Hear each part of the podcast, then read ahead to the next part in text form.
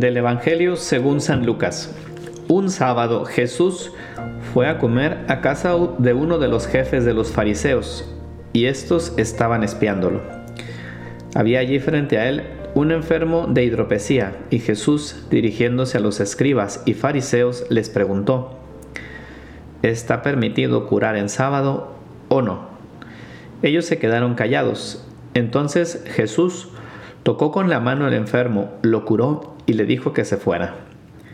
Y dirigiéndose a ellos les preguntó, si a alguno de ustedes se le cae en un pozo su burro o su buey, ¿no lo saca enseguida aunque sea sábado? Y ellos no supieron qué contestarle.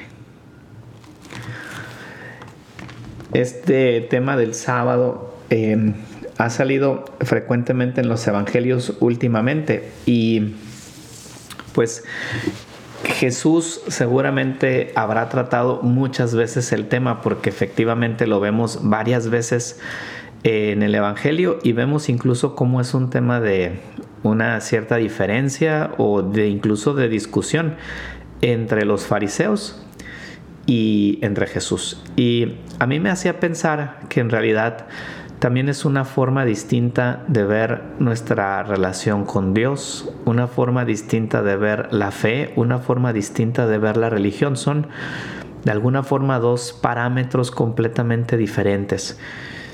El primero, el de los fariseos, eh, es un parámetro basado en la ley. El segundo, el de Cristo, es un parámetro basado en la libertad.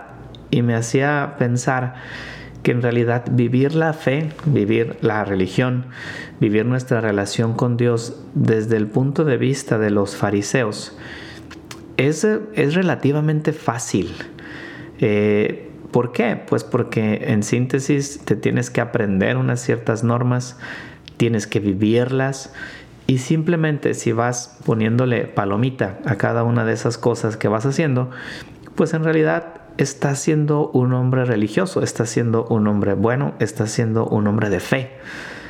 Pero, pero no basta, ¿no? Creo que es aquí donde Jesús nos lleva a vivir una vida espiritual, una relación con Dios, una vivencia de la fe muy diferente, porque está basada en la libertad. Es decir, con Jesús no tienes tope. Con Jesús el punto de partida sí es el mínimo indispensable, pero incluso cada vez te va invitando a más y cada vez vas teniendo la capacidad, la libertad de, mejorar, de realizarte, de llegar más lejos.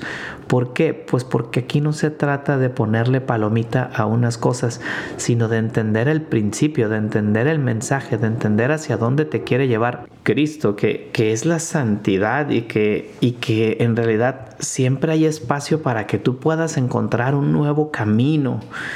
En síntesis, eh, el primer modelo de alguna forma mata la libertad, la, la encajona en unos ciertos esquemas o en unas ciertas formas de ser.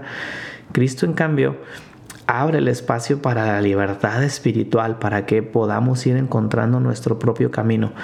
Eso no quiere decir despreciar lo que vale o que simplemente tú te vas a inventar tu propia religión porque podríamos caer también en eso, ¿no? Si Cristo es libre, entonces Cristo no tiene una serie de exigencias y yo puedo hacer lo que quiera, siempre y cuando me sienta feliz. No se trata de eso.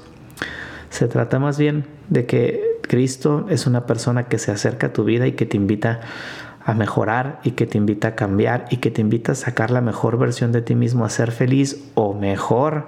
Yo diría que nuestra dimensión de cristianos a ser santos y a no tenerle miedo a ese llamado de Dios a ser santos, porque en realidad eso es a lo que Jesucristo nos quiere invitar, no a una religión de mínimos, una fe de mínimos, sino a una religión y a una manera de vivir la fe desde la libertad.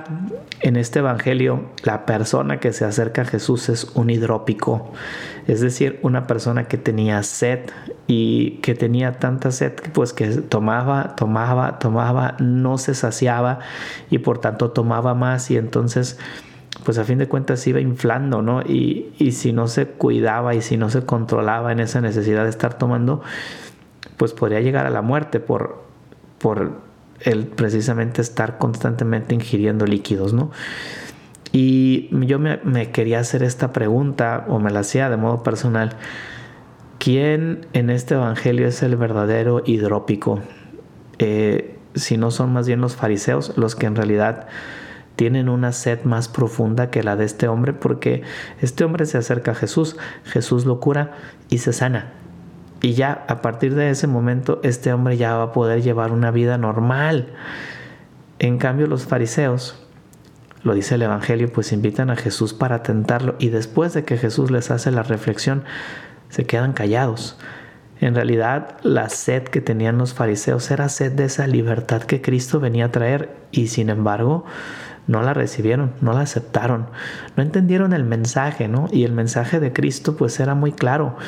El domingo, o más bien en este caso el sábado, pues más que ser un día de normas y de cumplimientos y de leyes, es un día de benevolencia, es un día de hacer el bien, es un día de cambio. Y claro, tienes por ejemplo, tu misa dominical, porque de ahí sacas las fuerzas para poder después hacer el bien, sacas las fuerzas para que en la semana puedas vivir esa fe que Jesucristo te invita a vivir y esa vida espiritual y puedas experimentar esa libertad interior.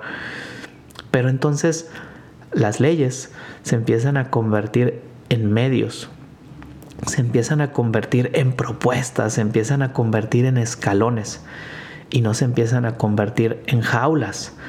Para los fariseos la ley era una jaula de la que no se podían salir. Para Cristo la ley es ese trampolín a partir del cual puede comenzar a crecer. Y creo que esa es la gran diferencia, ¿no? La pregunta que indudablemente nos deja cada uno es, eh, pues de qué tengo sed o cómo estoy viviendo mi vida espiritual. ¿La estoy viviendo con libertad interior o la estoy viviendo como la vivían estos hombres, anclado a una norma o anclado a una ley. Eh, Jesucristo nos invita a todos a ser libres y que en esa libertad vayamos encontrando nuestra santidad.